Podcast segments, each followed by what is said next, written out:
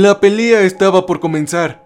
De nuestro lado estaba el serbio estadounidense llamado Branco y por el otro lado estaba Luz, un prisionero de metro 80 y 93 kilos. Como todos los demás prisioneros, el tipo era un completo misterio. Su cuerpo casi desnudo era comparable al de un culturista salvo por los cientos de cicatrices que decoraban su piel. La parte más desconcertante de su estética era el hecho de que solo tenía la mitad de su rostro. La otra mitad consistía en un cráneo expuesto con una especie de venas eléctricas rojas recorriendo a través de su cráneo. Tenía la misma corriente en sus manos, lo que le permitía electrocutar salvajemente cualquier material orgánico que tocara, convirtiéndolo así rápidamente en una pila de papilla negra humeante. Supongo que mis compañeros agentes no se molestaron en leer sobre los prisioneros que custodiaban porque Branco nunca tuvo una oportunidad. No importaba si era superior a Luz en términos de fuerza. Un toque y todo habrá acabado, la única forma viable de acabar con él era utilizando armas a distancia. E incluso entonces esa tarea era más fácil de hablar que ejecutar. Branco gruñó como el tonto que era antes de agarrar un plato olímpico de levantamiento de pesas y arrojarlo como un frisbee a luz. Afortunadamente le pegó, aparentemente rompiéndole las costillas. Pero no fue suficiente para derribarlo. Oh, no. Tan pronto como se apresuró hacia adelante, la pelea se había decidido. Branco intentó atacarlo. Un gran error que todo su cuerpo pagaría con su vida. La electricidad se extendió a través de su cuerpo gigante, provocando que sus signos vitales se colapsaran en cuestión de segundos. En poco tiempo quedó reducido a una enorme masa de carne quemada en el suelo. Ni siquiera tuvo tiempo de gritar el tipo. Pude ver las caras respectivas de mis colegas atónitos cuando presenciaron esta visión escalofriante. ¡Idiotas! Esa era la palabra que los definía, pero debo confesar que también fui uno por siquiera molestarme en quedarme. No mucho tiempo después, crujidos y pasos pesados comenzaron a emanar de una pasarela adyacente. Junto con el resto de los agentes, mi mirada se desvió hacia lo que seguramente sería otra amenaza entrante, la puerta de metal cerrada con llave que daba al pasillo se abolló repentinamente desde el otro lado. Era una gran abolladura. Solo hacía falta un golpe más para sacarla por completo de sus bisagras. Y ahí de pie, con 1,95 centímetros, 110 kilos y llegando en una neblina de sangre, tripas y extremidades, estaba el asesino al estilo Slasher Flick, conocido coloquialmente como Cabeza de Alambre. En congruencia con su nombre, toda su cabeza, salvo un solo ojo, estaba envuelto en alambre de púas oxidadas. Llevaba una chaqueta de cuero vieja y decrépita, jeans desgastados con una cadena en la parte superior como un rudo de la escuela secundaria de los años 80. La principal preocupación de todos era el arma en sus manos, un gran bate de hierro envuelto en el mismo alambre de púas de su cabeza. Si no murieras por el impacto, lo cual es poco probable, la infección posterior seguramente sí lo haría. Y no nos preguntes por qué no le quitamos la maldita arma cuando lo contuvimos. Claro que sí lo hicimos. Pero de alguna manera, una manera muy rara, él la recuperó. Estas cosas realmente no se pueden evitar. ¿Qué diablos está pasando? Pensé. Los errores pasan, seguro, pero parecía como si todos y cada uno de estos malditos prisioneros hubieran escapado de alguna manera al mismo tiempo. ¿Cómo es eso posible? En cualquier caso, no podía permitirme el lujo de pensar profundamente en ello en este momento. Cuando el cabeza de alambre comenzó a derribar a los agentes desconcertados en su camino, me encontré accidentalmente haciendo contacto visual con Luz desde abajo. Casi me dio un infarto cuando comenzó a empujar entre la multitud. Aunque sabía que ningún otro lugar dentro del abismo habría sido mucho más seguro, mis respuestas de lucha, huida, me impulsaban a seguir adelante, lejos de la amenaza inmediata. Quizás fue instinto. Fue algo gracioso. Había pasado por tantas experiencias de vida o muerte que mi reacción a la adrenalina corriendo por mis venas había desgastado, pero seguramente con lo de hoy se acaba de reactivar. Creo que no estaba prestando suficiente atención a lo que me rodeaba porque justo cuando estaba a punto de subir una escalera sentí un brazo de gran tamaño golpear mi pecho derribándome en el proceso. Miré hacia arriba para ver a otro guardia. Era Cerbero mirándome de reojo. Claro, estaba feliz que no fuera uno de los vacíos, pero Cerbero, como así lo apodamos, no era mucho más agradable que ellos.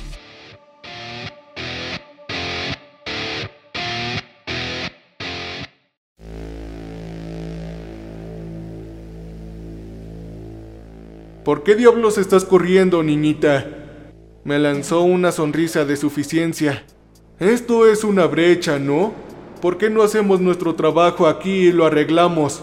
¡Oh, carajo! ¡Vete a la mierda! Le escupí antes de intentar esquivarlo. No tuve suerte ahí. Me agarró por el cuello y me estrelló contra una pared. Ciertamente tenía la ventaja de peso, Aún así no practiqué el combate cuerpo a cuerpo solo para que un idiota simplemente me retuviera así como así. Golpeé mi codo contra su muñeca lo que logró aflojar su agarre. Seguí con un rodillazo en el estómago y luego intenté golpearle el cuello. Él atrapó mi muñeca a mitad del golpe. Buenos movimientos, chico, pero no suficientes. Dijo en un tono odiosamente sarcástico. Cerró su puño y golpeó mi barbilla casi provocando que me desmayara. Mientras tanto, Cabeza de Alambre se estaba acercando. Supongo que tendremos que abordar este tema en otro momento. Alguien tiene que hacer verdaderamente su trabajo por acá. No tenía ni idea de lo que estaba pensando al tratar de enfrentarse a uno de los vacíos. Todavía con el dolor de su golpe me levanté y comencé a correr una vez más. Todo mientras los sonidos de la carnicería aumentaban a mi alrededor. Pero había un gran problema evidente. No tenía idea de a dónde ir. Las salidas seguramente iban a estar bloqueadas desde el interior para que nadie entrara ni tampoco saliera. Piensa, piensa, ¿tenemos algún tipo de habitación segura? Dije dentro de mí. No, por supuesto que no la teníamos. Éramos totalmente prescindibles. Los altos mandos esperaban que lucháramos contra estas cosas de frente, a pesar de que había cero jodidas posibilidades de victoria de nuestro lado. ¡Oh, maldición! Solo había una cosa que podía hacer aquí. Sobrevivir hasta que aparezca en Super Martillo Nova. Obviamente ese no era un indulto garantizado, pero mis opciones eran escasas. Sin embargo, sucedió algo bastante sorprendente. En medio de la cacofonía de órdenes frenéticas de nuestros superiores, una voz familiar se coló por mi radio. Oye Jackson, Jackson, ¿me escuchas? ¿Estás vivo? Era Sandu. Tomé mi radio y aislé su transmisión. Sí, así es, no por mucho diría yo. ¿Dónde estás, hombre? Estoy en el bloque C. Tuve suerte y encontré algo extraño. Aún podríamos salvarnos. Vamos, te espero. Obviamente no era más seguro ahí, pero era mejor que correr sin rumbo fijo. Afortunadamente el bloque C estaba bastante cerca, así que pude hacerlo sin encontrarme con otro vacío. Sin embargo, cuando llegué allí seguía siendo tan caótico como siempre. Giré mi cabeza tratando de localizar a Sandu. Grité en mi radio, pero su respuesta fue ahogada por todo lo que me rodeaba. Mientras buscaba comencé a sentir una presión siniestra y desconcertante que me hizo sentir como si me estuviera hundiendo en el concreto debajo de mí. Apenas tuve que adivinar la fuente. Era Daixek. Medía 2 metros con 87 y su peso era un misterio. Daixek era comparable en apariencia a algo que verías en la esquina de tu habitación durante la parálisis del sueño. Una figura corpulenta y sin rostro que vestía una amplia túnica negra que se movía con movimientos inquietantes mientras él o ella o esa cosa caminaba en zigzag. No estaba seguro de cómo eliminaba a la gente,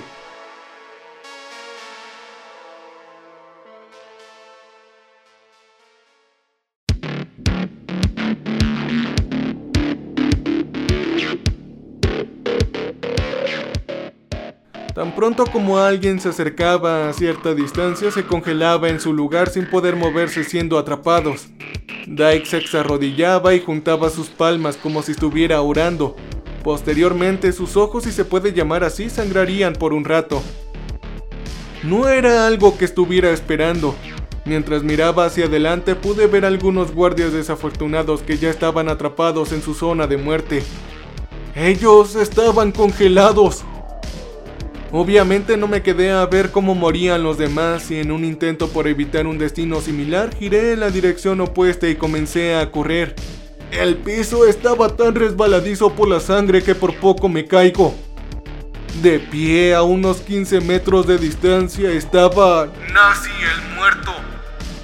Medía un metro con 73 y pesaba 65 kilogramos. Su nombre lo decía todo. Era un hombre vestido con un uniforme de escuadra de protección alemana hecha jirones con una máscara antigua rajada cubriendo su rostro. En una mano agarraba su espada, la cual era inexplicablemente irrompible. Sin importar qué demonios intentáramos hacerle, esta había resistido todo. En la otra sostenía una manguera lanzallamas conectada a un tanque masivo en su espalda que rociaba una especie de llama negra y abrasadora que supuestamente produciría un dolor más allá de la comprensión. Se podría decir que aquí estaba atrapado entre la espada y la pared.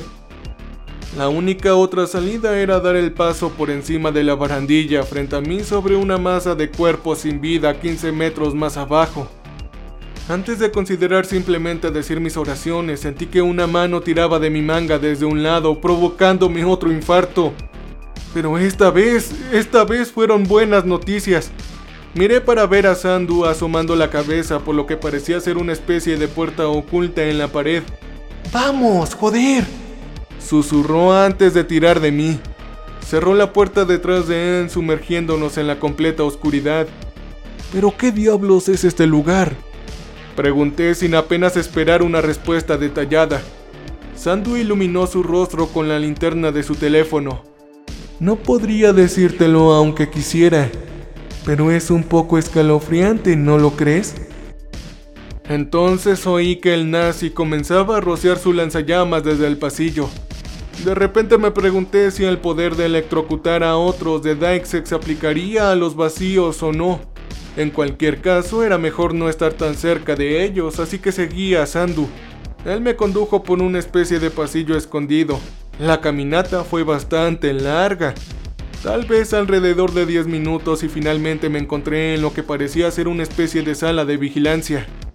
Todo estaba oscuro, pero había una serie de monitores que emitían suficiente luz para navegar cómodamente. Pero aquí está lo extraño. No había posibilidad alguna de que estuvieran siendo utilizados por los superiores. Los monitores estaban dispersos conectados por un lío de cables a múltiples salidas repartidas por toda la habitación. También había una sola silla. Supongo que esto va más allá de toda explicación, dije. Sí, ni me lo digas, hombre.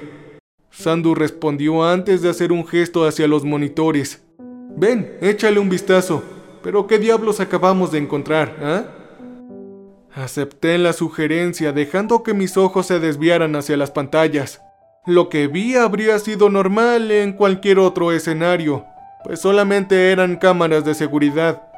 Cada monitor estaba transmitiendo una sección diferente de la prisión, todos mostrando la carnicería total que estaba sucediendo allá afuera.